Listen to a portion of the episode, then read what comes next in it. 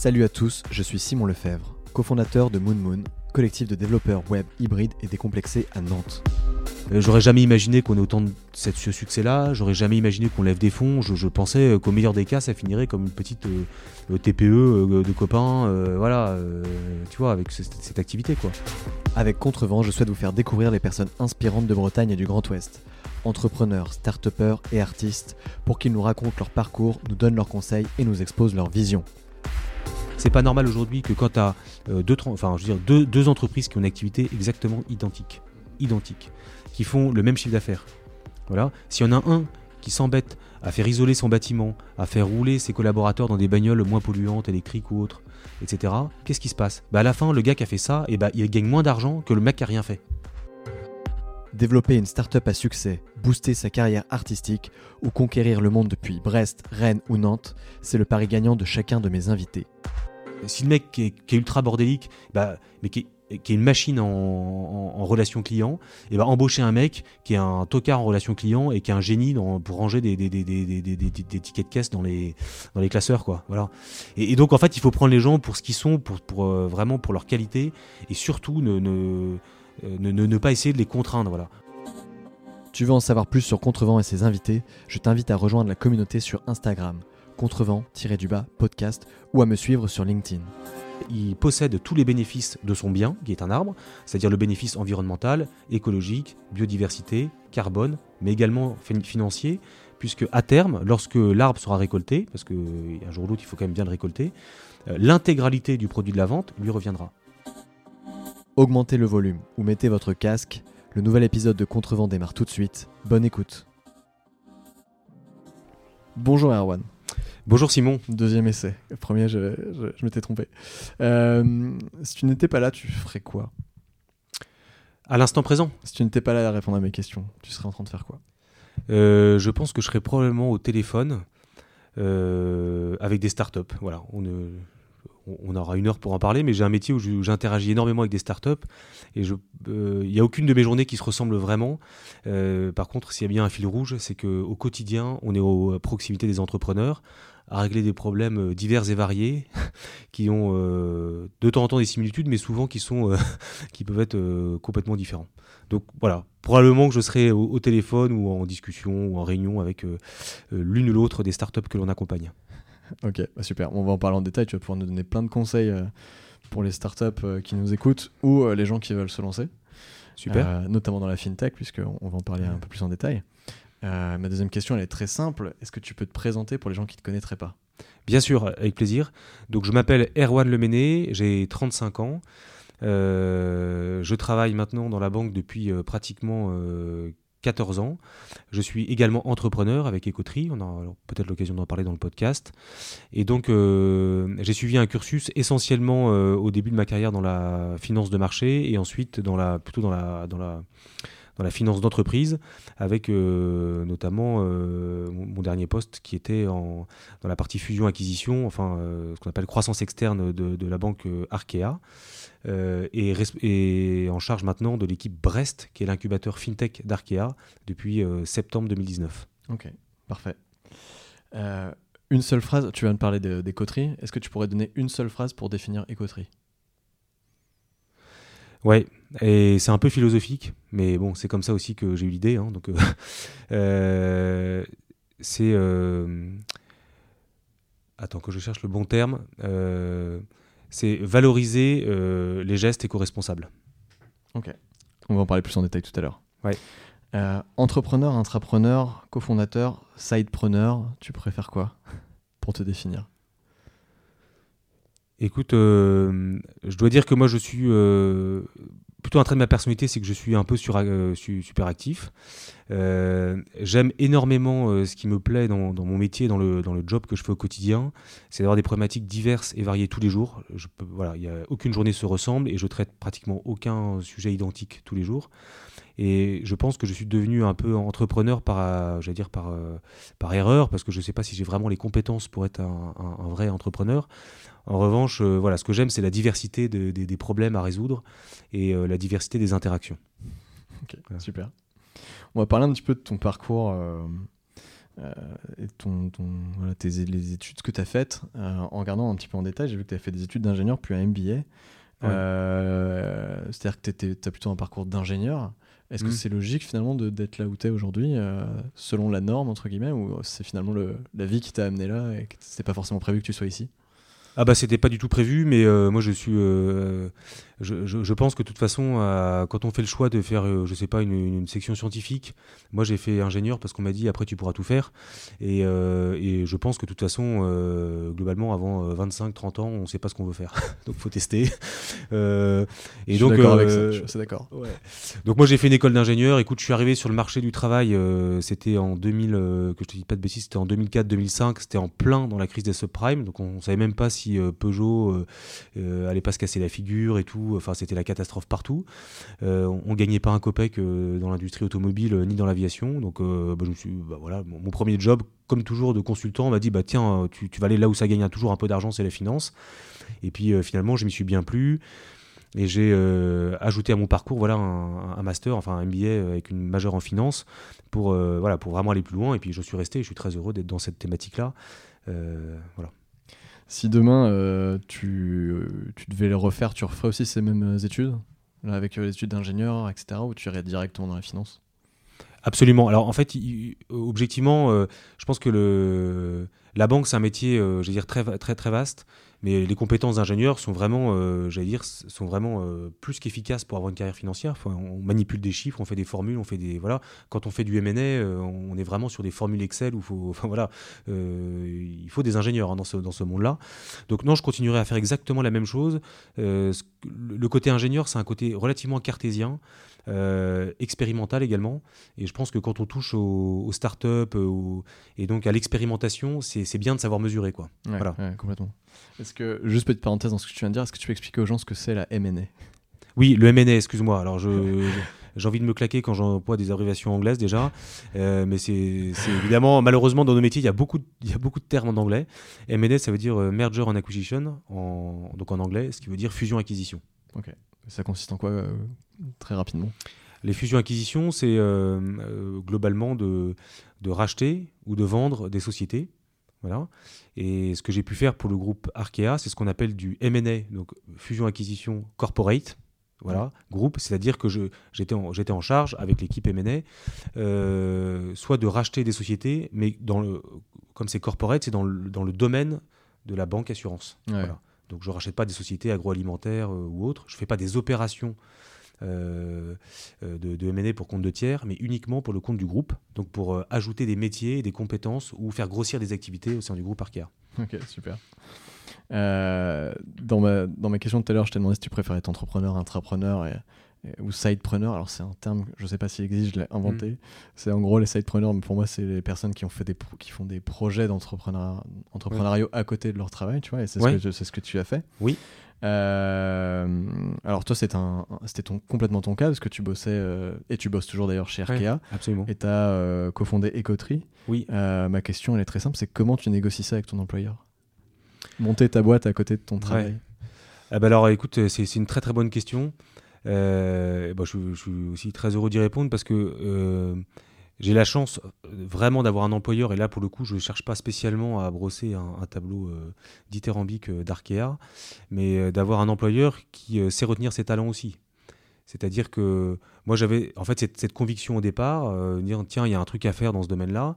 Euh, alors déjà, premier point, je suis pas tout seul, hein, heureusement, parce que sinon, je serais, euh, pourrais pas aussi être dans le groupe Arkea.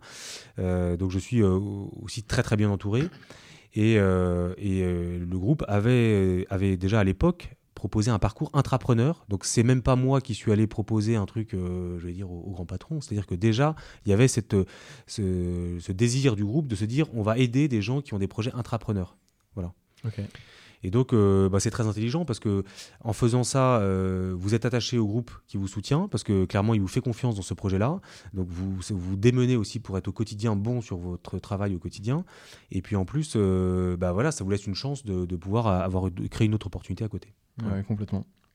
Euh, j'ai l'impression que tout le monde a un peu un, un, side project aujourd'hui. Je sais pas si tu as, si cet avis-là euh, aussi. Euh, est-ce que c'est un peu obligatoire aujourd'hui d'avoir un truc à côté pour pouvoir un peu s'épanouir sur des projets entrepreneuriaux? Qu'est-ce que tu penses de ça? Bah, c'est fondamental. Hein. C'est fondamental. Et puis moi, des side projects, j'en ai, des, j'en ai plein. Enfin, je, déjà, j'exagère un peu, mais j'ai ma famille qui est un side project, si on peut dire ça comme ça. non, mais j'ai le sport. Moi, je vais courir tous les midis. Donc, euh, bon, bah, mon employeur, il faut qu'il accepte aussi. Euh, j'ai, euh, j'ai, j'ai, j'ai investi dans des associations, ce genre de choses, tu vois. et en fait, c'est super important parce que ça fait partie de l'équilibre des gens. En fait, nous, les gens qui sont bons sont aussi des gens qui sont équilibrés. Mm. alors, il faut déjà aimer son métier. Il faut aimer ce qu'on fait à côté. Et puis, je veux dire, il y a une espèce de euh, d'une harmonie qui se crée aussi de, tout ça, parce que l'être humain s'accomplit aussi dans tout un tas de, de, diversité. Euh, on va parler maintenant des coteries un peu plus en détail. Euh, tu as eu l'idée des coteries en 2015, hein, c'est ça? Oui, Vous avez démarré coteries en 2015, il me semble. Absolument, oui, c'est ça. Est-ce que tu peux justement expliquer ce début-là, comment tu as eu l'idée, comment c'est venu, toi, quel constat tu as fait pour avoir cette idée-là, puisque c'est toi qui as eu cette idée-là. Aujourd'hui, c'est pas forcément toi qui as, qui les mains dans la direction euh, de, de, la boîte, mais tu as eu l'idée, tu as été le, la personne qui a lancé le truc. L'initiateur, oui. L'initiateur, ouais, exactement. Est-ce que tu peux expliquer comment tu as eu l'idée et quel a été le démarrage en fait? Tu as commencé par quoi? Voilà. Très volontiers. Alors, euh, ce qui est bien avec les podcasts, c'est qu'on peut faire un peu de philosophie. Donc, j'adore ça parce que, en fait, euh, euh, comme je le dis, je suis en, entrepreneur par erreur. Mais pour moi, si tu veux, cette réflexion sur les coteries, elle, est basée par un premier constat. Et, même plus que ça, c'est une certitude. cette certitude qui était vraiment ancrée en moi, c'est le développement durable est le principal enjeu du 21e siècle. Et ça fait dix ans que je le sais. Parce que, en fait, il suffit juste d'imaginer que les Indiens ou les Chinois consomment comme les Américains, c'est-à-dire avoir euh, de manger de la viande à tous les repas et d'avoir deux ou trois voitures, pour se rendre compte que ça va être un, blast, un chaos euh, environnemental. Et on, je vois pas comment on peut expliquer aux Chinois qu'ils n'ont pas le droit de manger de la viande et que les Américains, par contre, ils ont le droit. Donc, voilà, on parle tout le temps de la révolution numérique, l'informatique, machin. C'est vrai, ça change nos vies, c'est top. Euh, enfin, je veux dire, voilà. Mais pour moi, si on n'arrive pas aujourd'hui à avoir un modèle économique qui respecte l'environnement, le, enfin voilà, l'environnement, euh, on, va forcément vers le chaos. Voilà, c'est obligatoire. Et donc ça, il faut quand même en avoir le déclic, c'est-à-dire que l'avenir de demain, ce sera plus, euh, ça va se payer très très cher. Voilà. Le deuxième point, ce que j'aime, bien dire, c'est qu'on est, euh, je pense, la, première génération à vivre au quotidien les effets du réchauffement climatique, et on est la dernière à pouvoir faire quelque chose. J'aime bien dire ça parce que c'est, je pense que c'est réel et qu'aujourd'hui, les jeunes générations en sont vraiment convaincus. Et enfin, la, troisième phrase, le troisième constat, mais que j'aime bien citer, je ne sais plus qui a dit ça, je me demande si c'est pas Yann Arthus Bertrand, qui disait euh, en fait, euh, il est trop tard pour être pessimiste. J'aime bien aussi ça, c'est-à-dire qu'en en fait, il faut faire quelque chose. Et donc, euh, voilà, ça, c'est le constat. Euh, le, constat de départ. Le, deuxième truc, je me suis dit, mais comment on règle ça en France? Et moi, je suis un bon euh, français bien latin qui aime pas payer des impôts, qui cherche toujours à se faufiler, qui est toujours un peu râleur et tout. Enfin, voilà, comme, un français, quoi. Voilà. Et je me dis, mais finalement, euh, l'environnement, comment on résout le problème de l'environnement? Bah, En fait, c'est simple, on met une petite euh, tirelire euh, en papier dans les boulangeries, comme ça, quand il reste 3 centimes, on les met dedans pour planter des arbres. je me dis, mais attendez, c'est une blague, quoi. Je veux dire, c'est pas comme ça. C'est le principal enjeu du 21e siècle. On, va vraiment vers une catastrophe. Si on continue avec un modèle où on s'en fout complètement de l'environnement, on continue à polluer, à produire, produire, produire. Et comment on résout ça? Bah, Par le mécénat. Mais, mais, mais, mais c'est pas possible. Alors, c'est quoi l'autre alternative? Bah, Elle a été essayée il y a déjà 5-6 ans avec, euh, avec, le précédent gouvernement, c'était la taxe carbone. Donc là, remodèle bien français, on vous taxe. Mais des taxes, on en a plein partout, on en a ras la gueule. Euh, et, et, et, pour moi, c'est pas possible. Et donc, je me suis dit, mais en fait, comment faire pour que ça marche quoi. C'est pas possible. Si, euh, si on fait par le mécénat c'est pas avec 3 centimes qu'on va faire quelque chose. Et si on le fait en mettant des, des, amendes comme tout en France bah ça forcément euh, les 90% des Français vont essayer de se faufiler pour euh, ne pas payer le truc ou, l'éviter hmm. voilà. et ben en fait je me suis inspiré des méthodes scandinaves parce que j'ai vraiment la chance j'ai la chance d'avoir une grand-mère danoise et donc d'avoir passé pas mal de temps là-bas. Et, et, en fait eux ils ont pris le problème à l'envers. Et pour tout hein, pas, pas que l'environnement. C'est une boîte qui fait des actions euh, dans le développement durable ou en faveur de l'environnement ou pour la transition énergétique, eh ben, elle paye moins d'impôts. Voilà. Euh, pourquoi il n'y a jamais de déchets au Danemark? Euh, Parce que tout est recyclable et il faut gagner de l'argent. Voilà, donc il n'y a pas de bouteille par terre parce que la bouteille c'est 20 centimes. Alors, et même les riches ils l'apportent dans le conteneur parce qu'on leur donne euh, voilà, 20 centimes. Euh, les entreprises qui n'ont pas de. Enfin, tout est comme ça. Les entreprises qui n'ont pas de, euh, d'absence, qui ont une durée moins d'absence, de, la congé maladie de leur. On va dire congé maladie, d'absence pour maladie de la part de leurs employés, payent moins d'impôts. Voilà. Et pourquoi il y a autant de vélos au Danemark alors qu'il pleut autant qu'à Brest? Tu sais ça? Non, mais tu vas me le dire. Bah, parce que l'indemnité kilométrique est remboursée pareil que la voiture. Ah ouais Donc les gens ils se disent bah attends, euh, plutôt que de payer une voiture euh, X milliers d'euros, plus l'entretien, tout ça pour faire 3 euh, km, bah, je vais prendre mon vélo. Voilà. Donc le raisonnement c'est on va valoriser les actions, les gestes, les bonnes pratiques. Voilà. Il faut que les gens aient un intérêt. Et, j'ai des, des, milliers d'exemples à te dire, et le, moi le déclic qui a eu lieu devant la machine à café, voilà, de, d'Arkea, en me disant un jour, on nous a dit euh, bah, on a de nouvelles machines qui reconnaissent s'il y a un contenant en, en dessous de, de, la machine. Donc moi qui prends 3 ou 4 cafés par jour, je me suis dit, bah, tiens, c'est un bon moyen pour éviter de mettre 3 ou 4 gobelets en plastique à la poubelle. Et je me dis, mais enfin, c'est quand même hallucinant que le, mec qui est dans ce nouveau modèle, on, ne puisse pas dire, le gars qui apporte sa tasse, et eh ben, il paye son café 25 centimes au lieu de 30. Que dans un café, il y a de l'eau, de la poudre et un gobelet. Donc, euh, donc euh, c'est quand même pas neutre. Voilà. Et, mais pourquoi on fait pas ça? Si on fait ça, c'est sûr que du jour au lendemain, les gens, c'est symbolique, mais 5 centimes, et eh ben, ils feront l'effort parce qu'ils trouvent, ça, ça intelligent. Voilà. Complètement. En fait, le constat que tu as fait, c'est que tu t'es dit, euh, c'est marrant parce que j'ai eu plusieurs fois cette conversation dans ce podcast-là, c'est de se dire, si on donne pas quelque chose de concret aux gens pour qu'ils fassent les efforts, ils le feront pas. Certains vont le faire parce qu'ils ont cette conviction, mais les autres, il y a un peu mm. d'éducation à faire autour de ça. Ça prend énormément de temps et on n'a pas ce temps-là. Euh, et en effet, il faut donner une espèce de récompense assez immédiate. Mais en, parlant de tout ça, il y a une chose que, que je constate, c'est qu'on n'a pas fait la définition. Enfin, on en a parlé un peu au début de, d'écoterie. Oui, alors je vais refaire la définition d'écoterie. Tu expliques un peu comment ça fonctionne. Voilà, bien sûr. Euh, parce que je trouve que ce modèle est incroyable. Et euh, moi, je l'ai montré à, mes collègues et ils, ont trouvé ça super. Euh, et que tu, voilà, que tu expliques bien comment ça fonctionne et euh, comment l'écologie peut vous rapporter en fait, de l'argent. Non, excuse-moi, comme je suis bavard et qu'en plus c'est l'objet. donc C'est moi qui ai mal préparé l'interview, j'aurais dû commencer par ça. Non, non, mais il n'y a pas de problème. donc en fait, voilà. Et, donc cette réflexion un peu philosophique qu'on a eu un peu en amont m'a amené à dire comment on peut créer quelque chose qui soit vraiment, euh, qui valorise en fait les actes et les actions éco-responsables en fait euh, des personnes physiques et des entreprises. Et en fait, dans le groupe de travail, enfin dans, le, dans les cofondateurs des il y avait un forestier qui me dit en fait la forêt c'est un monde qui est très très peu disrupté en France. Ça appartient souvent à des grandes familles et il y a énormément, il y a une valeur euh, bois qui est incroyable, une valeur argent qui est incroyable.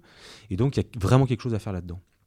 Et donc écoterie la définition d'écoterie, c'est avant tout une. Donc, nous, on permet à des particuliers ou à des entreprises de devenir propriétaires des arbres dont ils ont financé la plantation.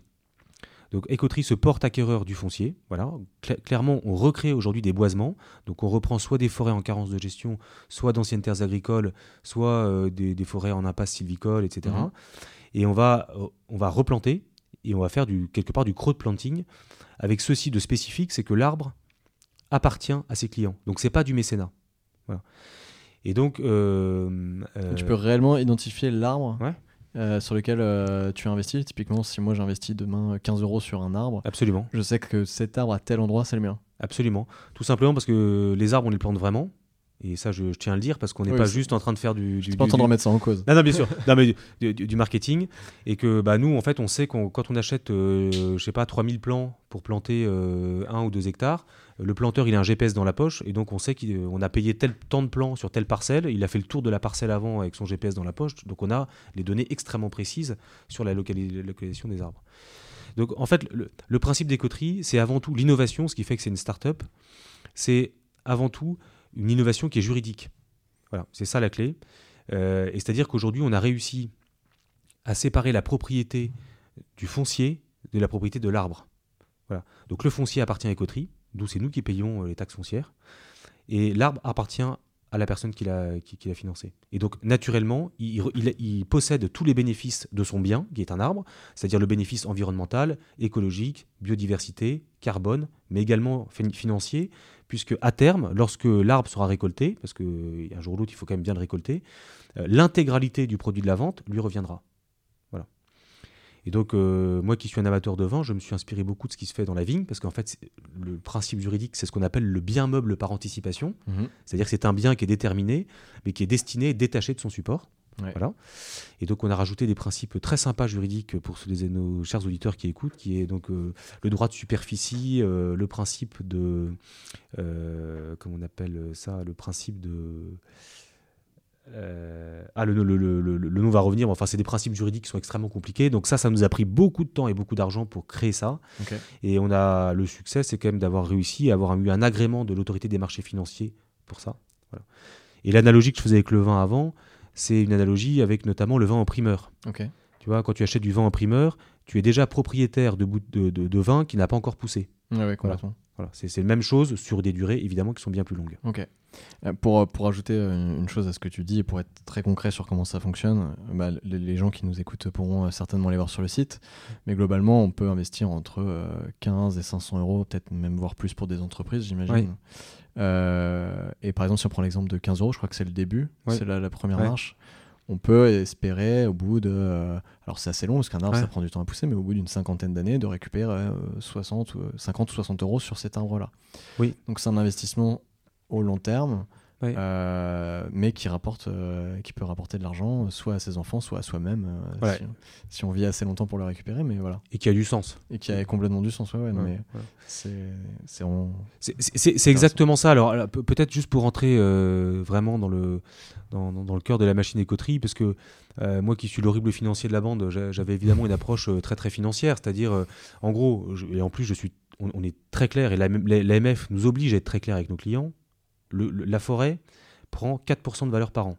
Et ce qui est absolument magique dans la forêt, mais ce que j'adore, j'adore, j'adore la nature, mais ça j'aime encore plus, c'est qu'en fait, c'est le seul bien qui prend de la valeur intrinsèquement. C'est-à-dire que si tu achètes une bouteille de vin, d'accord Et que tu la mets dans, ton, dans, dans, dans ta cave, et que c'est un château Pétrus, tu te dis, en fait, j'ai fait un placement, cette bouteille de vin, je l'ai acheté 100 euros, et j'espère que dans 15 ans, je pourrai la vendre 500. Mm. Donc tu spécules sur un cours, mm. donc tu spécules sur la rareté. Voilà et, la demande de, ce bien qui va se raréfier. Moi, quand tu plantes un arbre, il fait 15 cm, et quand tu vas le couper dans 20, 30, ou même jusqu'à 50 ans pour des chênes, etc., euh, le truc, il fera 40 mètres de haut, il va faire 2 mètres cubes. Donc, même indépendamment du cours du bois, alors évidemment, on espère quand même un cours qui est stable, mais même si le cours, donc moi je, je, mise pas sur le cours, je mise sur le fait que tu as un bien qui va évoluer dans le temps positivement et qui va créer de la valeur. Donc c'est absolument dingue et, donc euh, et qui va créer de la valeur financière parce que le bois a une valeur financière et puis en plus qui va créer qui a, une valeur aussi environnementale très forte. Voilà. Et donc aujourd'hui, je vais juste revenir si j'ai trois minutes sur, sur les. On a tout le temps qu'il te faut. Peut-être les bienfaits pour les particuliers, en fait, les moteurs d'achat pour les particuliers, c'est vraiment trois choses. Et, en fait, c'est vraiment cette alliance des trois qui fonctionne. Mmh, parce que planter un arbre, ça a été fait des milliers de fois avec plein d'ONG, et, qu'on salue et qu'on félicite parce que c'est on n'est pas du tout euh, en concurrence avec eux. Ils font travailler des populations locales, c'est enfin, génial, etc. C'est super important. Mais nous, ce qui fonctionne, c'est on sort du mécénat. Donc en fait, la personne, elle fait d'abord un acte euh, un, acte environnemental quand elle achète un elle plante un arbre. Voilà, c'est déjà c'est un, vrai choix et c'est un acte qui va impacter sur le long terme. Deuxièmement, elle le fait pas gratuitement, c'est-à-dire que c'est le sien. Donc, c'est patrimonial. Je ne peux pas dire que c'est financier, parce que les gens, on ne peut pas dire qu'ils vont euh, vérifier le cours de leur arbre, mais c'est patrimonial. C'est comme la deux chevaux euh, des grands-parents, c'est comme la bouteille de vin que j'ai évoquée, c'est comme le tableau. Euh, voilà. C'est pas un truc sur lequel on a envie de se faire de l'argent, mais ça nous appartient quand même. quoi. C'est dans notre patrimoine. Voilà. Et le troisième, c'est la symbolique. C'est-à-dire que la symbolique est hyper forte aujourd'hui. Et, en fait, dans cette société de surconsommation complètement folle où tu te fais livrer tes, biens en, en 24 heures, et bah moi qui ai des enfants, euh, à chaque fois je reçois 20 euh, doudous comme cadeau, bah finalement qu'on offre un arbre, bah, ça a aussi du sens quoi. et puis l'enfant quand il aura 20 ou 30 ans et qui va recevoir ce fruit là, il se dit ah bah tiens c'est la tante Thérèse là qui m'avait offert ça quand j'étais jeune, voilà c'est sympa. voilà. Ouais ça a du sens. Est-ce que tu peux nous expliquer un petit peu en détail comment comment tu as démarré? Tu as démarré par quoi? Tu as eu cette idée-là on, on, comprend comment elle produit et pour, pourquoi tu as eu cette idée-là, mais tu as démarré par quoi? Tu as eu l'idée, tu dit ok je me lance, c'était quoi le jour où tu t'es dit allez euh, j'y vais? Alors euh, pour la petite histoire, comme quoi on se trompe toujours, et même en accompagnant des startups au quotidien, euh, et je, juste, enfin, je vais répondre à ta question, mais juste faire une micro-intervention parce que le, il y a aussi une chose très beau sur le modèle financier d'Ecoterie, c'est pour les entreprises. Là j'ai beaucoup parlé des particuliers, et en fait Ecoterie au départ était vraiment pensé pour les entreprises. Pourquoi? C'est qu'une entreprise, alors je prends deux entreprises de transport. Voilà, bon, elles polluent, mais en même temps, c'est leur métier. euh, si, si elles polluaient plus, elles Elles n'existeraient pas. n'existeraient plus. Et donc, euh, donc si, si tu veux, il y en a qui veulent compenser un peu leurs émissions. Donc, qu'est-ce qu'ils font? Bah, En fait, ils achètent de la tonne carbone ou des projets carbone. Donc, au compte de résultat, tu mets moins 1000 à la fin de l'année. Voilà.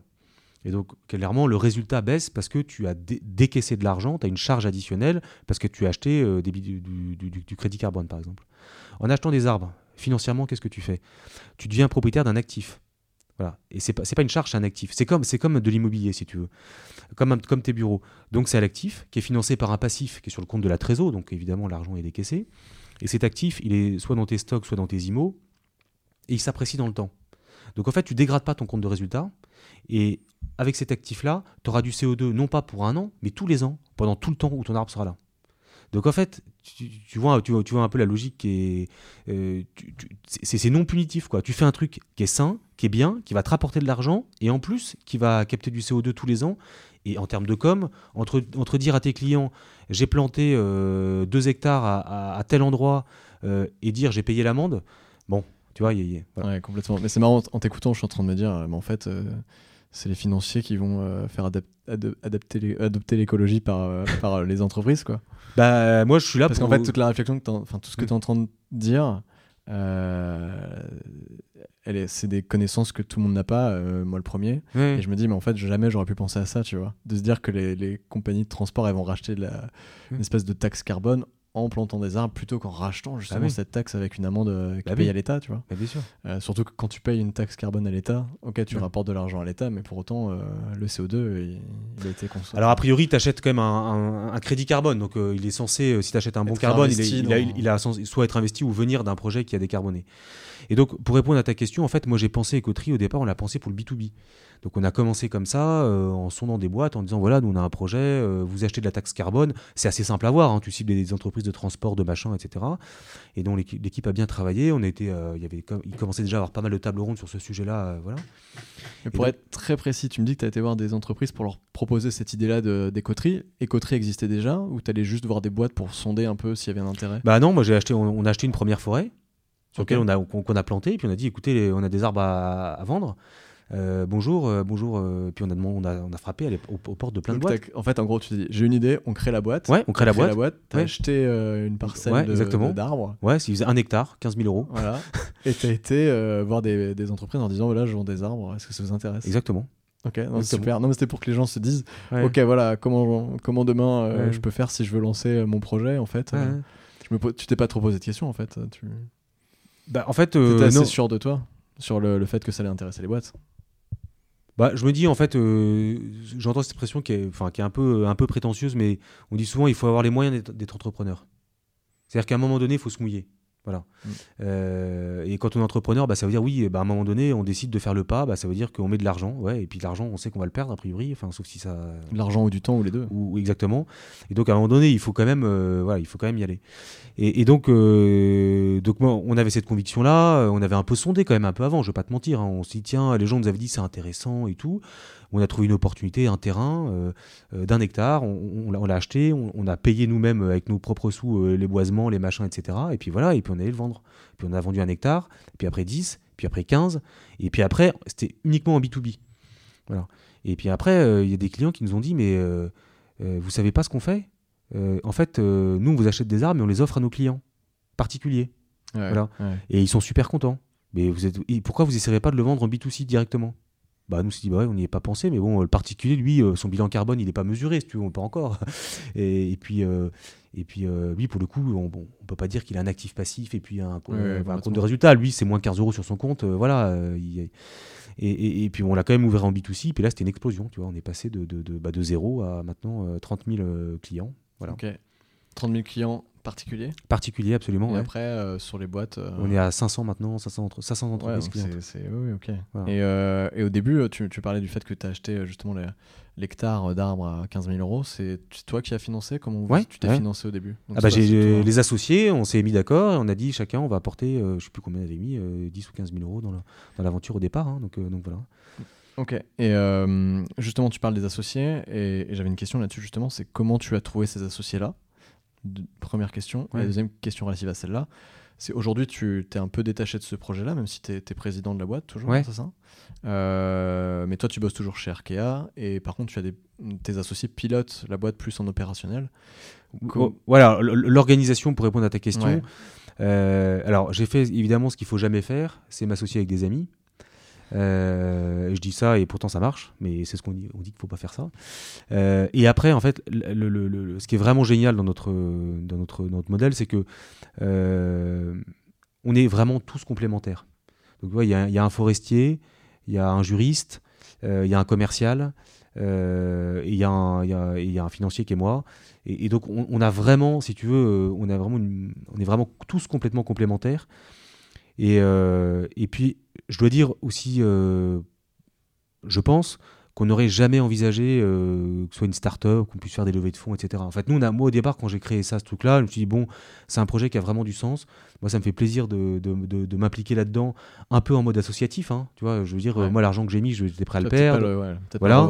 Euh, j'aurais jamais imaginé qu'on ait autant de ce succès-là. J'aurais jamais imaginé qu'on lève des fonds. Je, pensais qu'au meilleur des cas, ça finirait comme une petite TPE de copains, voilà, tu vois, avec cette, activité, quoi. Voilà. Donc, donc on n'avait pas non plus les dents longues. On était, enfin, je pense que c'est ça aussi qui nous, qui nous aide, c'est que aujourd'hui, nous on voit des start les gars, ils disent bon attends, on a fait des super écoles, on crée une start-up, on la vend dans trois ans et, on va faire ça tout le temps et on veut gagner beaucoup d'argent et tout. Nous, euh, on voulait pas gagner d'argent. Euh, enfin, tu vois, il n'y a jamais eu ce désir de créer quelque chose. C'était vraiment un projet euh, d'amis qui nous tenait, qui avait du sens. voilà. Donc tant mieux que c'est que c'est ça connaisse le succès, mais si tu veux, c'était pas du tout ni voulu ni désiré au départ. Voilà. Pour, euh, pour rebondir sur ce que tu as dit de pas s'associer avec des amis, ça dépend. Hein. Tu sais, il y a des personnes qui disent l'inverse. Je sais pas si tu vois qui c'est, Oussama Hamar. Oui, bien sûr. Ouais. Family. Il dit plutôt l'inverse. Il faut plutôt t'associer avec des mecs euh, avec qui tu es capable de, à qui tu es capable de, donner de prêter 10 000 euros. En gros, il dit si t'es pas capable de prêter 10 000 euros à ton associé, c'est que tu peux pas t'associer avec lui. Faut que tu puisses te battre pour lui, tu vois, si jamais il y a un problème. Tu, tu vois, j'ai un truc peut-être à dire, parce que c'est mais après, tu, tu, diriges, enfin, tu t'occupes de pas mal de startups, tu es sur le board de pas mal de startups. Peut-être que toi, tu leur conseilles de pas s'associer entre amis. Non, mais en fait, je, dis ça parce que c'est ce, ce qu'on dit. Moi, moi j'ai une vision, en fait. Euh, euh, c'est un point qui, me tient vraiment à cœur, c'est sur les RH notamment. Sur, comment ça fonctionne vraiment une startup, euh, notamment avec les associés. C'est une confiance absolue. Et c'est pour moi, le, le critère, c'est partager des valeurs. Voilà. S'il y en a un qui est là pour faire du, de, de l'argent et pour partir, et qu'il y en a un qui est là parce qu'il croit vraiment à ce, truc-là, qu'il a envie de le faire, euh, ça va fonctionner. ça, va pas fonctionner, excuse-moi. Euh, il faut quand même avoir des valeurs. Et, clairement, moi, moi, ce que je reproche aujourd'hui aux startups, c'est qu'on tombe un peu dans la financiarisation, enfin, dans, l'ultra. c'est quand même pas normal que des boîtes qui sont créées depuis, depuis un an et demi valent, valent 50 millions, quoi. Non, mais c'est vrai. Il y a quand même un côté bulle là-dessus. On peut en dire ce qu'on veut, mais c'est des gars brillants, etc. Ils ont des, des, des, géniales, ils bossent comme des dingues, c'est super, mais, mais, quelque part, il y a un peu un côté. voilà, et donc ça attire aussi pas mal de gens qui veulent de l'argent. Donc, moi, avant tout, c'est les valeurs. Et ensuite, le point hyper important, moi je vois, je, le dis souvent à Brest et où, dans les startups qu'on accompagne, pour moi l'entrepreneuriat, c'est vraiment, vraiment, vraiment euh, le rugby. Voilà. C'est-à-dire que c'est vraiment l'esprit d'équipe, et moi je l'ai toujours vu. Ce qui fonctionne, c'est qu'il y en a un qui est devant, qui pousse, voilà. Et puis à un moment donné, il fatigue, il tombe par terre, il passe la balle au mec qui est derrière, euh, qui est tout petit gringalet, mais, euh, mais qui arrive, qui court plus vite quand même que les autres. Et en fait, on se passe la balle, on se passe la balle et on se la renvoie. Et en fait, comme ça, on y arrive. Voilà. L'autre se repose en attendant. Exactement. Et, pour moi, il y, a vraiment cet alliage de, confiance entre nous, de, euh, de bienveillance mutuelle, euh, de dire voilà, on, joue ce jeu collectif et on va le jouer jusqu'au bout. Et, voilà. Et on ne demande pas à tous, à tout le monde de courir à la même vitesse et de courir tout le temps. Il y en a qui courent plus vite que d'autres à certains moments. Et puis à un moment, ils tombent par terre et bah, l'autre, il, va l'aider. Quoi. Ouais, complètement. Tu parlais de, de lever de fonds. Vous avez levé des fonds. Oui. Euh, c'était en quelle année Est-ce que tu te rappelles ce que c'était? Donc on a, on a levé avec euh, West Web. J'ai vu j'ai écouté le podcast avec Alexandre Galou de, la West Web.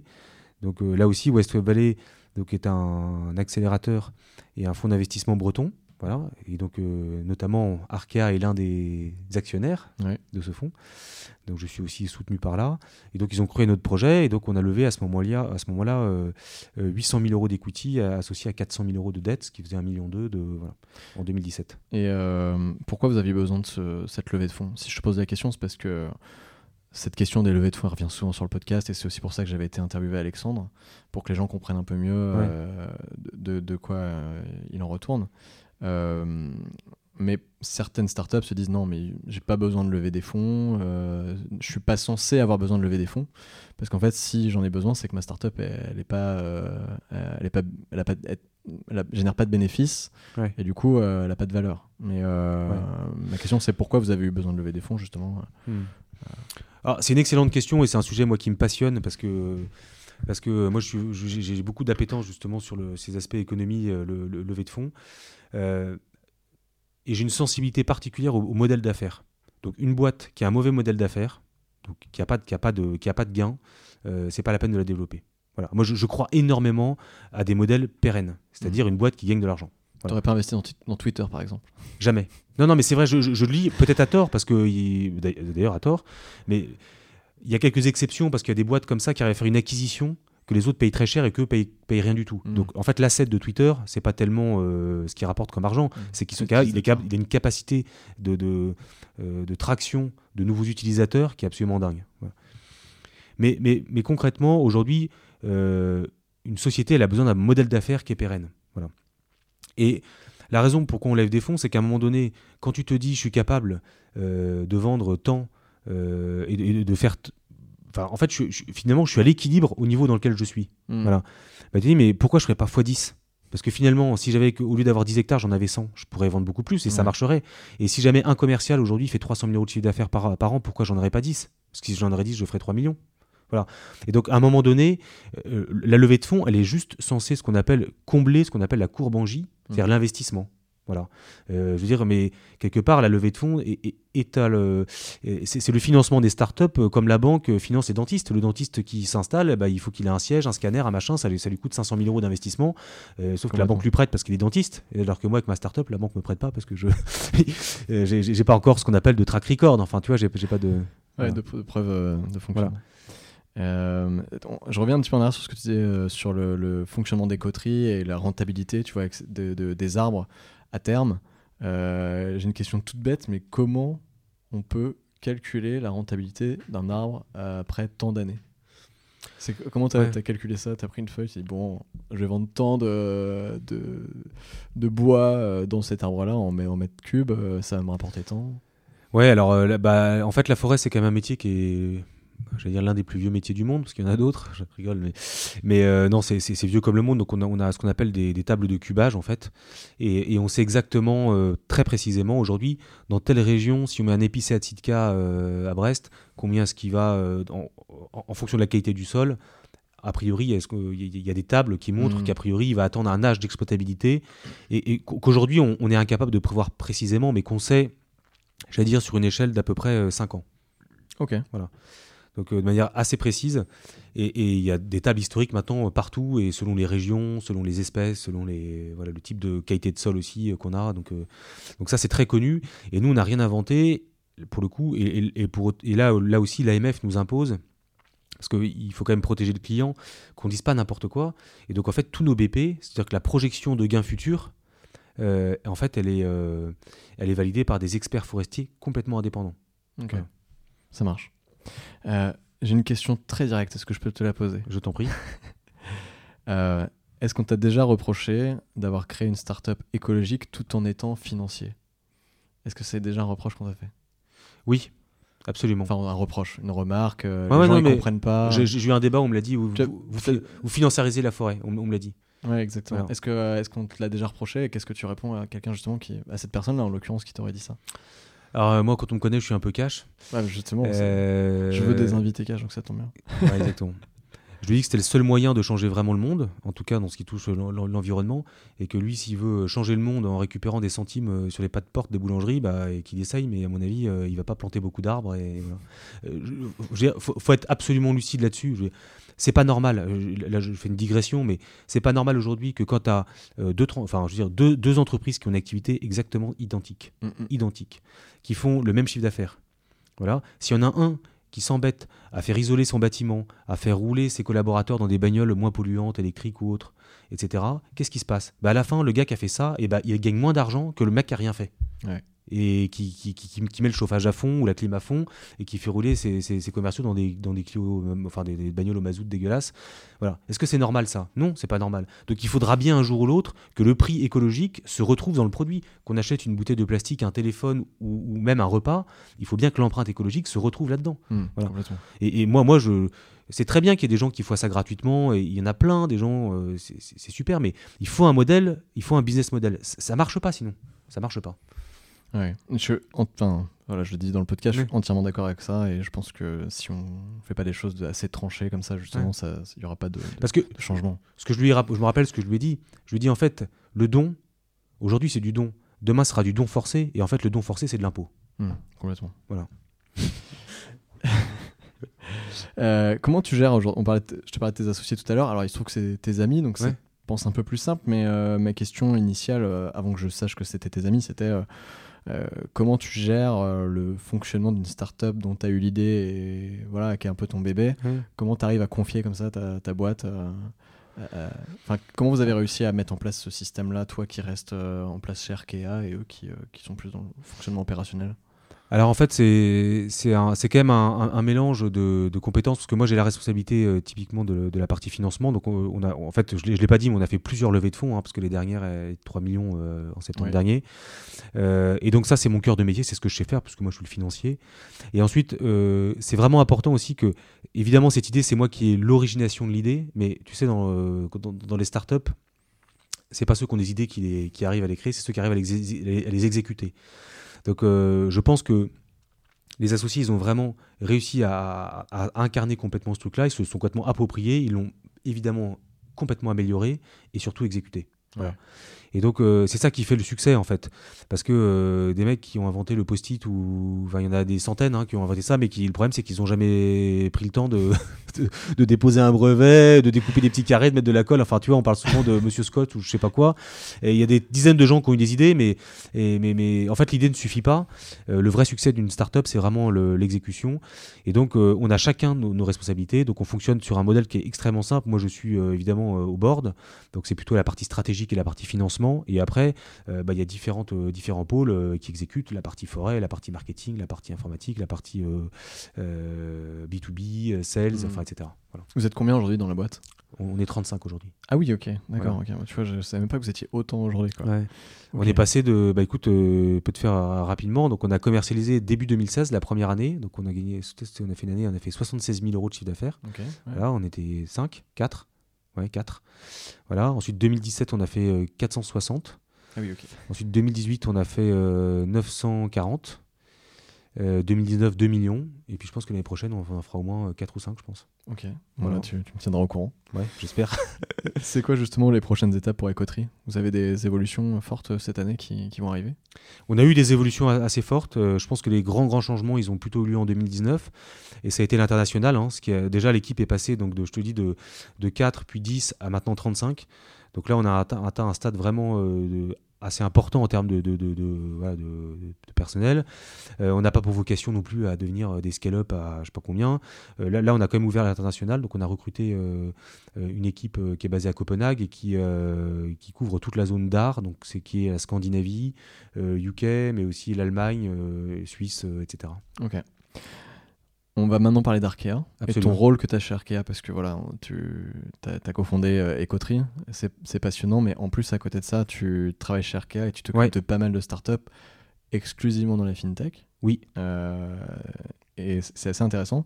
Euh, et justement, quel est ton rôle là-dedans euh, chez Arkea? Qu'est-ce que tu fais au quotidien? Qu'est-ce que tu fais? Et quel est ton rôle auprès de ces startups-là?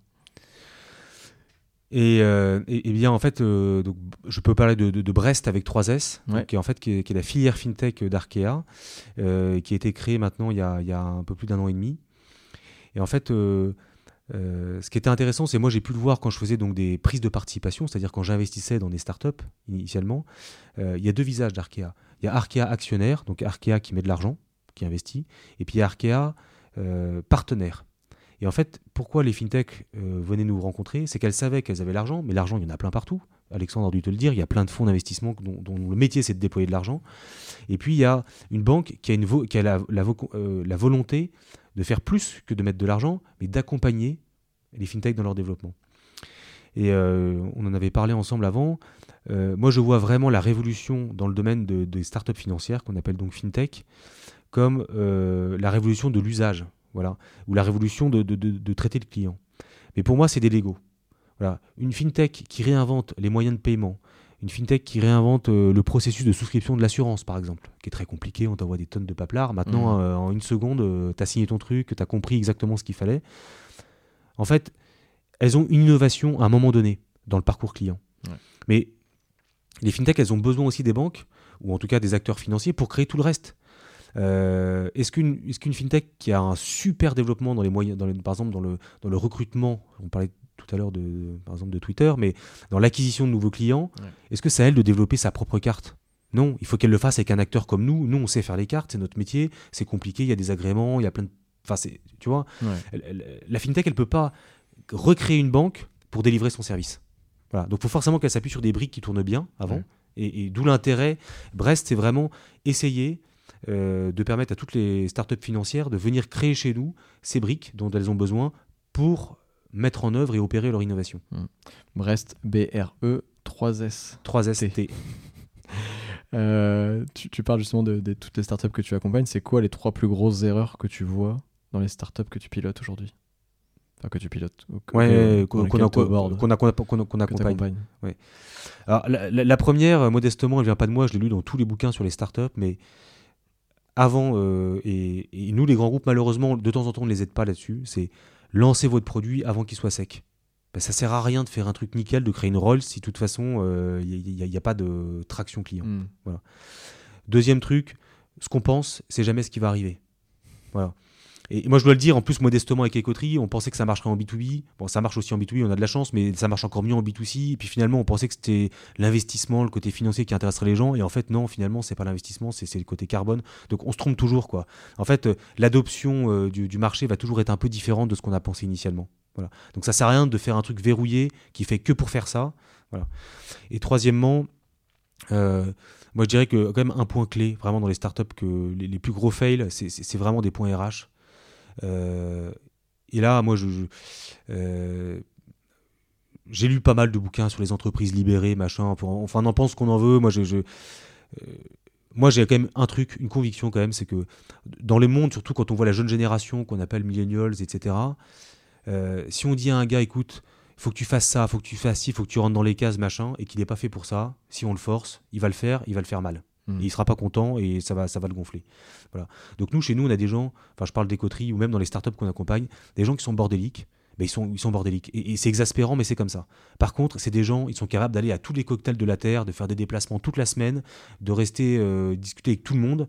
C'est des machines à ramasser les cartes de visite. Ben ouais, ben ouais, ben c'est ça leur point fort. Donc plutôt que d'aller de, essayer de contraindre les gens à faire la, voilà, bah, si le mec qui est, ultra bordélique, bah, mais qui qui est une machine en, relation client, et va embaucher un mec qui est un tocard en relation client et qui est un génie dans, pour ranger des, des, des, des, tickets de caisse dans les, dans les classeurs. Quoi. Voilà. Et, donc, en fait, il faut prendre les gens pour ce qu'ils sont, pour, pour euh, vraiment pour leur qualité, et surtout ne, ne, euh, ne, ne, pas essayer de les contraindre. Voilà. Hmm. Il y a un minimum, évidemment, il y a un minimum syndical de, que, de, pour s'adapter, pour, pour, vivre correctement ensemble et d'utiliser les mêmes outils, etc. Mais, et c'est ça qui fonctionne, en fait. Et trop souvent, on a euh, le manager qui dit écoute, moi, mon équipe maintenant, c'est comme ça, comme ça, comme ça. Et en fait, bah ouais, mais les gens, ils veulent pas faire parce que c'est pas ce qu'ils ont envie de faire. Ils, ils sont pas heureux, donc ils restent pas, ils s'impliquent pas, etc.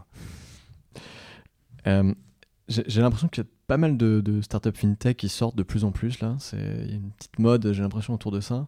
Est-ce qu'on n'arrive pas à une saturation des fintech, des startups euh, sur la finance? Alors, ton avis, ton avis c'est qu'on est à saturation, il y a encore plein de choses à faire, on sait encore, ça pousse pas encore assez loin. Quelle est ta vision de tout ça? En fait, euh, moi je, pense qu'on est aujourd'hui euh, au frémissement de ce qui va arriver demain, c'est certain. Parce que là, je euh, regardais en, passant dans la cafette hmm. d'Arkea tout à l'heure, je voyais la, carte, tu vois, avec toutes les, les fintech. Hmm. Il y en avait, je sais pas, 50, 60. Ouais, ouais, bien sûr. Mais c'est que le début. Mais tu sais, une fintech, encore une fois, nous, nous, Arca, on a un groupe donc, global bancaire, euh, t'imagines même pas le nombre d'opérations différentes qu'on peut faire. Je veux dire, une opération sur le crédit conso, le crédit normal, l'assurance de l'assurance vie, déplacement, l'assurance de ta voiture, euh, on va jusqu'à l'IoT pour les maisons connectées. Donc il y, a, des centaines de métiers à disrupter ou des, et des milliers d'usages à disrupter. Donc il y, a, beaucoup de place. Il y a effectivement eu évidemment un phénomène un peu de bulle, parce que clairement, on, a très vite vu que les fintechs avaient une valorisation importante, donc on en voit énormément. C'est un domaine qui attire beaucoup, beaucoup de, créateurs d'entreprises. Euh, en revanche, on est quand même un peu plus sélectif maintenant, c'est-à-dire que bon voilà, c'est pas parce que tu as créé ta fintech hier avec ton copain d'HEC que ça vaut déjà 10 millions. Ça, je pense que c'est un peu, c'est un peu passé. Euh, et donc on, on, s'attend quand même aussi à avoir des fintechs qui ont vraiment aujourd'hui euh, une vraie traction, un vrai modèle d'affaires encore une fois. Ok. Et donc l'avenir, à mon avis, va être, euh, va être assez, assez voilà, va être à mon avis déterminant, tout simplement parce que la banque est un métier aujourd'hui qui est peu disrupté. Voilà. Ok. Et c'est quoi pour toi la prochaine euh, disruption euh, à ce niveau-là? Tu l'as bah déjà un peu évoqué tout à l'heure, mais si tu avais un truc à choisir, genre créer une fintech demain, qu'est-ce que c'est? Tu conseillerais quoi? Alors, moi, moi, je crois énormément aux usages. Euh, est-ce que tu es utilisateur de, Uber par exemple? Oui. Je l'étais euh, quand j'étais à Paris, mais je fume. voilà. bon. Euh, en fait, ce qui est dingue, c'est qu'aujourd'hui, tu vois, on parle beaucoup de l'acte de paiement, mais aujourd'hui, l'acte de paiement, il est effacé. En fait, quand tu commandes une course sur Uber, tu payes pas une course, tu acceptes d'accepter une course. À aucun moment tu sors ta carte bancaire, à aucun moment tu payes en fait. Donc en fait, le paiement va progressivement s'effacer de nos usages. Euh, on le voit aujourd'hui même avec les apps, les machins, etc. Avec Face ID, euh, tu achètes une application, en fait, tu as regardé ton téléphone, quoi. Tu vois, t'as rien payé du tout en fait.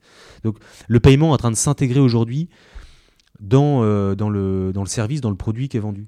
Et ben en fait, ça arrivera demain, avec, je sais pas, chez des promoteurs immobiliers par exemple. Voilà ce que je ferai. Le promoteur, il te vend un appartement, tu arrives tu as des agrégateurs de partout, c'est-à-dire que de toute façon, euh, tu as une application qui agrège euh, tes comptes, tes placements, ta situation, euh, celle de ton épouse, tes revenus, tes salaires, tes machins, etc. Le promoteur, au moment où tu arrives, pourquoi il a besoin de la banque? Tu vois, on sait tout sur toi. Tu lui envoies tout et le gars, il, enfin, c'est toujours une banque qui va te prêter, mais ça va être effacé si tu veux. Donc le promoteur, il va presque pouvoir signer une vente avec la personne en une seconde parce qu'il n'y euh, aura plus besoin d'aller passer chez ton banquier, d'envoyer une liasse de, documents justificatifs. Tout ça va être, va être effacé. Voilà. Complètement. Euh, Arkea finance ces startups là. Euh, en, partie, des fois, elle investit dedans. Oui. On est d'accord. Comment je veux faire demain si je crée ma fintech et que je veux éventuellement que Arkea investisse dans ma startup? Bien, tu viens voir les équipes de Brest, on va t'accélérer, créer une licorne. non. Euh, déjà, ce qui, est très important, c'est que Brest euh, propose un accompagnement au fintech. Mhm. Et un accompagnement, ça ne veut pas forcément dire qu'on finance obligatoirement. Voilà. Donc on, est aujourd'hui plus dans une mise en relation et dans une aide auprès des, de ces startups de, financières. Euh, et ça ne veut pas du tout dire qu'on va financer. Voilà. Le financement, c'est un acte très particulier, donc faire des levées de fonds. On est un acteur potentiel de, qui, qui, peut participer à une levée de fonds. Il y en a plein d'autres. Voilà. Euh, ce que je veux dire aux entrepreneurs aujourd'hui, c'est que l'argent, c'est ce qu'il y a de moins dur à trouver. Voilà, il y en a plein partout. Les bons projets, ils trouveront des financements. Voilà, c'est une commodité aujourd'hui. Et, honnêtement, euh, alors franchement, je peux me la péter 30 secondes parce que c'était vraiment plus, plus, plus, dur, mais, mais euh, enfin, je, je, repense aussi un peu à Écoterie où je vois des. C'est bien croire, c'est nous qui avons décidé. Et dans les, j'allais dire, dans, dans les fintechs, c'est ça. Une bonne fintech aujourd'hui, elle a plein, une pléthore de gens qui veulent investir. C'est une bonne équipe, c'est un bon produit, il y, a un bon marché, le truc est, les, les, gars sont bien câblés, ils exécutent correctement. Voilà. C'est ça, il faut se focaliser là-dessus. Le financement, il viendra toujours. Il viendra toujours. Et il y a plusieurs stades de financeurs, Alexandre l'a très bien expliqué, avec les, business angels, euh, hmm. euh, les, fonds qui font plutôt du seed, euh, et ensuite, etc. complètement. J'ai une question très, très simple. Est-ce qu'il y a besoin d'une armée d'ingénieurs pour créer une fintech? Si demain je veux créer ma fintech, moi, avec euh, un copain. Euh. non, non, non. Je, je, pense quand même qu'il faut avoir le, euh, bien, bien connaître son sujet mhm. et identifier vraiment là où tu veux être et, qu'est-ce que tu vas apporter. Donc, des, tu vois, du portefeuille qu'on a accompagné, c'est on en voit quelques-unes, hein. et, vraiment des super belles réussites. Et moi, je, suis toujours aussi impressionné par Litchi, par exemple. Les carottes Litchi. Quand il pense, honnêtement. Je dis ça pour rigoler parce que je, trouve ça fascinant, mais finalement, c'est un cochon, c'est une tirelire euh, digitale, quoi. Ah voilà. Je veux dire, en termes de. Tu vois, ce que. Euh, c'est quelque chose qui, techniquement, euh, alors, il y, a beaucoup d'ingénierie, et puis c'est, le UX design est absolument fabuleux, mais techniquement, c'est quelque chose qu'on sait, que toutes les banques savent faire depuis déjà très longtemps. Mmh. Mais Litchi a réussi vraiment à créer une identité de sa marque, euh, un usage particulier pour les euh, Céline qui a monté ça, notamment pour tout ce qui était au départ les week-ends d'intégration, les cadeaux, etc. Mmh. Ce qui fait qu'aujourd'hui, quand tu dis tiens, on va faire une cagnotte, Litchi, ça, tout le monde l'a dans sa tête. Et c'est mm. ça qui vaut de l'argent. Donc non, tu n'as pas besoin d'être ingénieur, il faut trouver le, le, le, le, projet que tu veux le problème que tu veux résoudre, et ensuite travailler habilement pour le rendre incontournable et créer euh, cette espèce de, voilà, de, de, croissance. Ouais, c'est ce que tu me disais pour Pumpkin aussi. Euh, Pumpkin, ouais. Qui permet de, se transférer de l'argent très rapidement euh, entre amis. Là. Pumpkin, absolument fascinant, qui, qui, qui aujourd'hui atteint les, 1 million d'utilisateurs mm. à un coût d'acquisition qui est extrêmement faible. Tout ça parce que l'usage est absolument dingue, tu vois. Euh, j'aurais pu te demander de me rembourser le café que je t'ai offert tout à l'heure. Non, je t'ai pas offert de café. par Pumpkin, tu, tu, tu, tu vois, c'est... Donc c'est vraiment cerner ce truc-là. Et après, euh, j'allais dire, une fois qu'on a ça, qu'on a les bons associés, qu'on a le, euh, le bonne idée, oui, il faut un peu d'ingénierie quand même. Il faut, voilà. Mais j'allais dire que c'est, encore une fois, ça se trouve. Je veux dire, si tu veux faire ça, tu peux même faire des sous de la sous-traitance, etc. Donc, euh, j'ai une question très globale sur euh, tout ce qu'on vient de se dire et sur euh, toute, toute cette aventure entrepreneuriale, que ce soit avec Ecotree, mais aussi au sein d'Arkea et de tout ce que tu peux voir aux côtés des, startups. C'est quoi ton meilleur souvenir dans tout ça? Bah, Honnêtement, on a parlé de Pumpkin, mais je pense que c'est un de mes meilleurs souvenirs, Pumpkin. et peut-être aussi, c'était aussi Budget Insight plus récemment. Parce que euh, déjà, il y a de la fierté d'avoir euh, travaillé avec ces, ces, ces, personnes, hein, ces, fondateurs qui sont quand même des gens incroyables. Euh, et puis, la fierté d'appartenir aussi à un groupe qui a, eu des arguments qui n'étaient pas uniquement financiers. Quoi. Des arguments sur l'état d'esprit, sur l'accompagnement, sur la bienveillance, la façon dont ça va être fait. Et en fait, ça, en fait, ça a beaucoup plus de poids qu'on ne le pense. Et, et typiquement, ce qui fait la différence quand, quand tu es une startup et que tu as deux offres, et eh ben il y a aussi il y a aussi ce fit. Tu vois? Et l'autre a peut-être fait un chèque plus élevé mais on sent qu'il n'y a pas le il y, a, pas la fibre. Et, nous on, veut travailler avec ces entrepreneurs. C'est quelque chose que vraiment qu'on apprécie. Et le groupe entier hein, je, parle vraiment au nom du groupe Arkea. On a des beaucoup beaucoup de synergies de, de, projets entre euh, des entités du groupe et des startups. Et et honnêtement je dois dire moi qui ai déjà eu une carrière dans le passé dans d'autres banques euh, je vois, je vois vraiment là quelque chose de lumineux de la part des dirigeants de, ce groupe, c'est de dire la banque, on sait qu'elle va être fortement disruptée dans les 5 à 10 ans qui viennent. Voilà. On le voit. Et en fait, comment est-ce qu'on peut survivre dans cet environnement-là? Ben, On peut survivre grâce à ces collaborateurs qui, vont être capables de réagir rapidement euh, et qui vont être du coup acculturés à, à, ces changements, à ces pivots, à ces nouvelles façons de fonctionner. Quand tu es dans un gros groupe bien installé, euh, et que tu as jamais euh, as toujours le même job, euh, que tu n'as jamais fait 10 minutes de plus tous les jours et que tu as toujours fait le même métier bien processé et que tu n'as jamais fait en dehors de... C'est impossible à changer ces gens-là. Non. la personne qui est à fond de cale dans son métier à la compta ou risque crédit ou peu importe, ou dans tous les autres métiers de la banque, elle ne pourra pas changer. Nous, en fait, en créant ces collaborations entre les startups et le groupe, non seulement euh, c'est intéressant et on, aime ça, mais en plus on a culture ces gens-là. Ce qui fait que demain, si demain on doit vraiment vraiment faire un pivot, ce sera beaucoup plus facile pour nous de le faire parce qu'on on, a les codes. voilà. Et ma deuxième question relative à celle-ci, c'est quoi ton pire souvenir, que ce soit pour, avec Ecotree ou ta relation avec les startups? Euh... Alors, on, arrive dans les questions difficiles là sur la fin, tu vas voir. Ouais, ouais, non, mais, non, mais tu fais bien. Alors, moi, moi, non, mais les pires souvenirs, je, je, vais, être honnête, c'est le découragement. Voilà. C'est-à-dire qu'en fait, euh, t'y crois, t'y crois, t'y crois, tu vas à fond. Et, euh, et puis à un moment donné, euh, c'est tellement dur.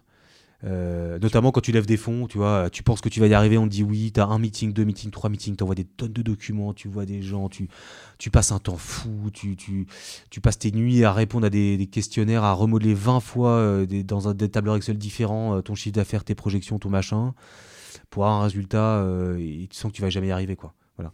Et c'est là où je dis c'est une équipe de rugby parce que et t'en peux plus. Et puis finalement, le mec derrière, lui, il est, finalement, il est reposé, comme tu disais, et puis, il dit ouais, mais on va continuer. Et puis en fait, c'est ça qui fait que tu y arrives, quoi. Mais le découragement, ouais, le découragement, dans le, dans, dans, même dans le dossier qu'on peut faire, on fait des dossiers, euh, on a pu faire des dossiers d'investissement qui n'ont pas abouti. on a mis énormément d'énergie. euh, C'était un super truc. Et puis bon, ça, ça se fait pas, quoi. Mais euh, ouais. Ok, super, merci. J'ai une partie là maintenant du, de l'interview où ça va être une séance de conseils gratuits vu que tu bosses avec des startups. Ouais. Donc tu vas faire des conseils gratuits pour les gens qui nous écoutent. Quels sont les trois conseils que tu donnes le plus? Ça recoupe un peu la question que je t'ai posée tout à l'heure, mais Euh, de- de- pour, pour, pour, pour, euh, que pour la- réussir sa startup.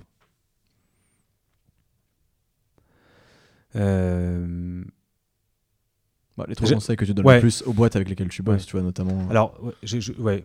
Alors c'est, c'est bien s'entourer, voilà. Euh, ne pas être buté, donc sortir son produit tôt, ne pas être figé sur un truc, c'est-à-dire qu'avoir une souplesse, une ouverture d'esprit qui permet de, de- de pivoter rapidement. Et le troisième point, ce qui est mon préféré, c'est lever des fonds quand on n'a pas besoin. C'est ce que je dis toujours. C'est-à-dire être toujours en position de force. Ok. Voilà. Tu tu peux euh, développer ça? Ça- je- Ça m'intéresse. Ben parce qu'en fait, euh, moi je l'ai vu. J'aurais peut-être dû en, peut-être en. Ouais. Euh, en, en- en fait, comment les. Moi, on a vu aussi des boîtes mourir. Tu vois. Mm. Quand tu dis en fait j'ai plus de cash dans trois mois, faut que je lève des fonds. Déjà dans trois mois c'est déjà trop tard, c'est déjà trop tard. Et en plus, euh, t'es plus en position de force. Plus, plus, plus le temps avance, plus les investisseurs qui sont à côté vont te regarder, gesticuler en se disant bah de toute façon au dernier moment peut-être qu'on lui tendra la main. Mais dans ces cas-là, il va nous. Il y a plein de conditions qu'ils vont devoir lâcher. On va minorer le prix, etc. Donc en fait, il faut toujours être en position de force notamment avec ces requins de financiers. je, rigole. Je rigole parce que je, suis aussi. Et, et en position de force, ça veut dire il faut anticiper notamment son financement. Voilà. Il faut l'anticiper. Et quand tu sais que dans deux ans, enfin j'exagère un petit peu, mais quand tu sais que dans un an et demi, tu auras un petit creux, bah, là, tu es à fond, tu as une super traction, c'est mortel, tout le monde te regarde, et bah, tu lèves des fonds maintenant. Parce que le jour où tu es en bas, où, où t'es un- t'as un- enfin, ça va un peu moins bien, où ta courbe de croissance, elle, elle commence à, aller un peu moins, moins, moins fort, là, c'est beaucoup plus compliqué de convaincre. Très intéressant. Très très intéressant. Quel est le conseil que tu donnais il y a 5 ans mais que tu ne donnes plus? Euh, le conseil que je dis il y a 5 ans et que je donne plus. euh, Ah, Tu vois, ça, ça devient compliqué. Non, non, si, si, non, mais si, si, je disais par exemple, mettez des process en place. Voilà. Tu disais ça Ouais, Tu le dis plus non. Ok. Voilà, les process, ils viennent tout seuls, naturellement. Euh, euh, voilà, faut pas les créer. Ils, enfin, je veux dire, ils émergent naturellement. Et puis, euh, naturellement, les gens vont. Enfin, il faut quand même les structurer, mais je veux dire, ça sert à rien de les imposer au départ. Les gens, euh, l'occasion se crée, et puis on se dit, tiens, ouais, faut faire un process pour les notes de frais, par exemple, ou un process pour tel ou tel truc. Voilà. Elle fera quoi la fintech qui va exploser en 2020 Euh, Donc le, le- là, tu me demandes de parier si je dois mettre un billet sur euh, Ouais. dans, dans quel secteur d'activité? Ouais. Et moi, je crois euh, énormément, euh, tu vois, à une, une société comme Budget Insight et à l'agrégation, parce que euh, on parle de l'agrégation de données financières, donc tes comptes, tes machins, l'historique de toutes tes transactions, de ton patrimoine, de tes revenus, de tes impôts, tu vois. Donc tout en un seul point en gros. c'est Tout en un seul point. Et le jour où tu as l'équivalent d'un bouton France Connect, tu vois, c'est Mm. c'est Erwan Lemené Connect, où j'ai tout ça dans la blockchain, euh, voilà. Et ben, en fait, je peux tout faire. Euh, je peux tout faire en. Je peux acheter un appartement comme je peux. euh, Enfin, tu vois, en instant T. Parce que, baguette de pain aussi quoi. Eh, Absolument. Voilà. Je pense que c'est, je pense que c'est, c'est vraiment ça. C'est, on va avoir des usages qui vont vraiment être euh, vraiment complètement dingues, notamment dans, le, dans, dans la vente de produits financiers aujourd'hui.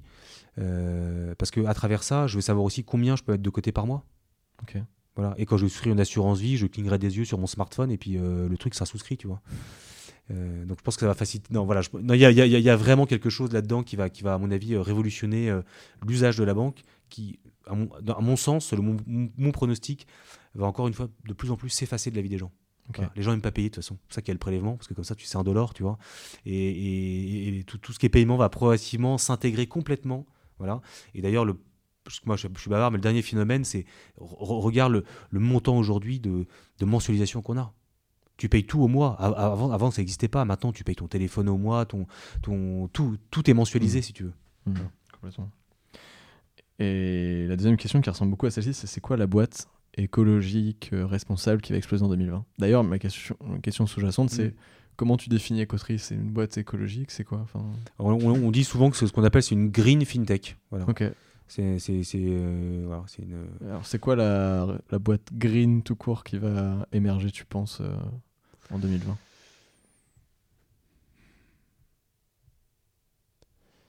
Sur quel principe? Pas forcément un nom de boîte. Ouais. hein. Je pense que dans ce qui explose déjà, ils ont déjà explosé hein, quand on quand on regarde back market par exemple sur l'économie, euh, Ouais, tu vois, euh, l'économie circulaire, tout ce qui est circuit court, tout ce- le- ouais, voilà, si je sais sur quoi je vais mettre euh, mon, je vais mettre 100 balles, c'est sur la, la livraison du dernier kilomètre. Oui. Voilà. Ça, moi, j'y crois. je me dis, le jour où on arrive à faire des, des, des- des- Enfin, tu vois, je... bon, je vais pas faire du Amazon bashing parce que je suis rien, un Playmobil à côté de- de- d'Amazon, mais. Euh, Enfin, je, suis aussi un peu. J'étais client, mais quel sens ça a, franchement, de te faire livrer un bouquin en 12 heures, quoi? Non, mais est-ce que je. Tu vois, la dernière fois, ma femme, elle a commandé des brosses à dents. Est-ce que c'est est -ce c'est vraiment utile de les avoir en 12 heures, de faire déplacer un, je sais pas, un avion, euh, euh, genre, j'en sais rien, euh, 15 livreurs qui se sont succédés pour que je sois livré? Est-ce que je pouvais pas attendre 3 jours, tu vois? Ouais. et, et être dans un truc un peu plus gros qui, qui soit éco- écologiquement moins, moins impactant. Complètement. Voilà. Donc je crois beaucoup à, à ce truc du dernier kilomètre. où On va dire aux gens attendez les mecs, euh, calmez-vous. Soit ta brosse à dents, tu la payes 30 euros pour l'avoir euh, demain. Ok, très bien. Mais dans ce cas, le surcoût c'est 30 euros. Mm. Soit tu la payes 3 euros et dans ce cas-là, tu l'as comme tout le monde dans 4 ou 5 jours parce qu'on va mutualiser ça avec tout le reste. Ouais, complètement. Voilà. Euh, là maintenant, je vais te citer des mots et je vais te demander de me dire ce à quoi ça te fait penser. Ok. Euh, Startup Nation, Emmanuel Macron. investissement, risque. crise, Euh, subprime. Bretagne, Euh, fierté. nouveauté. Disruption. Mais C'est fini. Voilà. bon, bah. Écoute, hein, j'ai. Donc l'interview est bientôt finie. Il me reste Ouais. huit dernières questions Ouais. que tu as déjà dû travailler. Visiblement, tu m'as dit que tu avais écouté d'autres interviews. Euh, ça va c'est assez rapide. Ok. La première, c'est euh, si les gens ont trouvé notre échange intéressant, où est-ce que euh, on peut les envoyer pour te suivre, ou suivre Arkea, ou suivre Ecotree Alors bah écoute, ils peuvent euh, me, me suivre principalement sur LinkedIn. Voilà, on partage pas mal de news. Voilà, principalement. J'ai c'était mes nouvelles résolutions de 2020. J'ai un peu ralenti sur les réseaux sociaux parce que c'est ultra consommateur de temps. Donc voilà, principalement LinkedIn sur l'activité professionnelle, euh, sur Brest, Arkea, Ecotree. Donc t'as Voilà. prévu de ralentir LinkedIn un peu euh, cette année, quoi. Non, pas LinkedIn, mais les autres euh, Insta et Facebook. ouais. Si j'étais un journaliste et que je te demande c'est quoi ton actu, tu me réponds quoi? Je pense qu'on a une année 2020 euh, euh, qui, qui- qui va être vraiment très riche et sur lequel on va construire plein plein de choses. Notamment, je pense à Brest, à la Bretagne, parce qu'on a des projets vraiment de, de collaboration entre notamment la, la- la- la ville de Brest, les étudiants, etc. Ouais. Et moi, je crois beaucoup à, à- à- alors, à l'intelligence collective et surtout à, la construction collective. Tu vois, la co-construction, c'est un principe, on va co-construire. Moi, j'ai toujours trouvé ça bullshit jusqu'à présent. Parce que c'était moyennement cadré, et puis finalement, ça aboutit jamais à un truc vraiment. euh, bon, voilà, est-ce qu'on gagne de l'argent, quoi, à la fin, c'est ça. Moi, je suis un financier, il faut que je vois le compte rempli. Et là, euh, on a plein d'idées où on pense qu'on va pouvoir réussir vraiment à, à co-créer des, quelque chose entre des étudiants qui ont qui ont soif de ça, euh, des salariés du groupe euh, notre- et notre portefeuille de, de- de fintech. euh, voilà. Ok, super. C'est quoi le truc qui te fait gagner le plus de temps au quotidien? Scannable sur tout- toutes mes applis. Voilà, moi, je suis un dingue de. de, de, C'est quoi Scannable? C'est un truc, un qui scanner les documents. Ok. scanner les courriers, les machins, etc. Donc tout, tout digital, j'ai zéro papier. Et ça me fait gagner un temps fou. Ok. Voilà. C'est quoi ton rêve? Waouh. Euh, quand j'étais petit, je, devais dire, euh, je disais tout le temps, c'était d'être marin-pêcheur. Et j'ai toujours prévu de l'être. Donc euh, en fonction de, de la vie, voilà, peut-être un, à la retraite ou un peu avant, j'espère. J'en sais rien. Voilà. Est-ce que tu connais monpêcheur.com Non. C'est une application qui vient de sortir. C'est une amie qui l'a créée, Ah ouais? donc je t'en Ouais. parlerai après l'interview. Super. Ça t'intéresserait. C'est en fait du lien direct entre le pêcheur et le consommateur. Ah, c'est top ça. Euh, si tu devais tenir une conférence TED, ce serait quoi le titre? Ce serait sur le, sur le sujet qui m'anime le plus, c'est euh, comment euh, rendre possible, comment, voilà, comment concilier écologie et économie. Très bon thème. Qui me recommandes-tu d'inviter sur ce podcast? Alors j'ai pas la liste, euh, mais de, de, de tout. j'ai écouté pas mal de podcasts, j'ai pas de liste. Alors tu, tu veux un breton, c'est ça? Quelqu'un de l'Ouest. Pas forcément quelqu'un qui est breton, c'est quelqu'un qui a, qui a, qui a créé euh, sa boîte euh, dans l'Ouest. Est-ce que tu as interrogé euh, Arnaud Giraudon? Non. Bah voilà. Je ne sais pas qui c'est, Voilà. malheureusement. Qui, est- qui, est-ce? Ouais. Est-ce que tu peux expliquer Et ben Arnaud Girondon, il, il a une empreinte euh, bretonne très forte. Il va certainement nous aider. Enfin, il a déjà beaucoup. C'était un ancien salarié du groupe Arkea, hein, qui était responsable du pôle produit euh, historiquement. Et c'est lui qui a, qui a, il était notamment, il vient de quitter euh, Compte Nickel, Ok. voilà, qui a fait quand même un- avec Hugues Lebray, qui a fait quand même un, un très très beau, un très très bel exit. Euh, C'était il y a deux ans, je crois. Ok, super. Euh, Est-ce qu'il y a une question ou un sujet qu'on n'a pas abordé tous les deux, que tu aurais aimé qu'on aborde? Écoute, j'ai beaucoup aimé l'ouverture de ce, de ce projet. Genre, on aurait pu rester, euh, comme tu dis, des, des- heures à discuter parce que c'est ce qui nous tient au trip. Donc, en fait, ça passe vite quand on parle de ça. Euh, non, hon- honnêtement, je pense que c'est. J'aime beaucoup cette thématique. Je pense. euh, euh, de, de co- comment on va changer les choses. Enfin, tu vois, c'est un peu idéaliste de dire ça, mais on, est on a quand même cette volonté. Les, euh, les, jeunes d'aujourd'hui, je trouve, ont, euh, euh, des valeurs qui ont énormément évolué. Donc moi j'ai 35 ans, donc je suis, je suis vieux maintenant, mais, mais moi quand j'avais quand j'avais 20 ans, ce qu'il fallait c'est gagner le plus d'argent possible, avoir la plus grosse voiture, avoir le me- meilleur métier, tout ça, voilà. Et aujourd'hui, tu vois, je, vois chez, chez c'est quand même complètement dingue. On a, on a deux personnes qui ont fait HEC et une personne qui a fait Polytechnique. On leur proposait des salaires euh, énormes à côté, ils, non, ils viennent planter des arbres, quoi. Et donc vraiment, tu vois, tout ce qui change le monde de cette façon-là est vraiment hyper intelligent. On est en train de changer les codes. Et aujourd'hui, le jeune qui a réussi, eh ben, il veut pas s'acheter euh, une voiture avec euh, un V12 euh, biturbo, tu vois. Il veut même, ça trouve même pas de voiture, tu vois. Il veut juste un vélo. Et, ça que je trouve formidable, c'est de se servir de cette puissance de gens qui ont des- un, référentiel de valeur qui a changé. On arrête de faire du fric pour faire du fric, on fait des choses qui ont du sens, quoi. Voilà. Et, euh, et non, j'achèterai pas euh, euh, des cagettes de viande euh, le, plus, le moins cher possible pour la plus grosse quantité. Non, je, paierai cher un truc raisonnable, mais parce qu'il a été produit avec amour, dans des conditions. voilà. J'adore cette. et ça, c'est la jeunesse qui nous apporte ça, quoi. Cette nouvelle façon de, de- revoir le monde, de repenser le monde, quoi. Si tu entends quelqu'un dire Erwan Le Mené, il est à contrevent, t'en penses quoi? Euh, bah, je lui dirais que c'est lui qui essaie de faire, euh, il essaie de faire suivre le vieux monde en fait.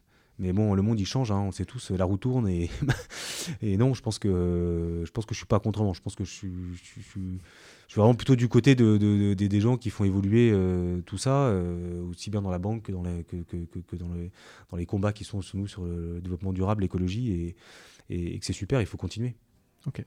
Merci Erwan. Merci beaucoup, À bientôt. super. Merci d'avoir écouté jusqu'au bout. Si l'épisode t'a plu, je t'invite à t'abonner au podcast sur ton application d'écoute préférée. Si tu es sur iTunes ou Apple Podcast qui font, il faut le savoir, la pluie et le beau temps dans le monde des podcasts, je t'encourage aussi à laisser une note et un commentaire. C'est ce qui m'aide le plus pour faire connaître Contrevent. Si tu veux aussi m'aider concrètement à faire rayonner Contrevent auprès d'un maximum de personnes, parle-en cette semaine à deux personnes de ton entourage. On se retrouve la semaine prochaine pour un nouvel épisode de Contrevent dans vos écouteurs ou sur la route. Kenavo, bye, ciao.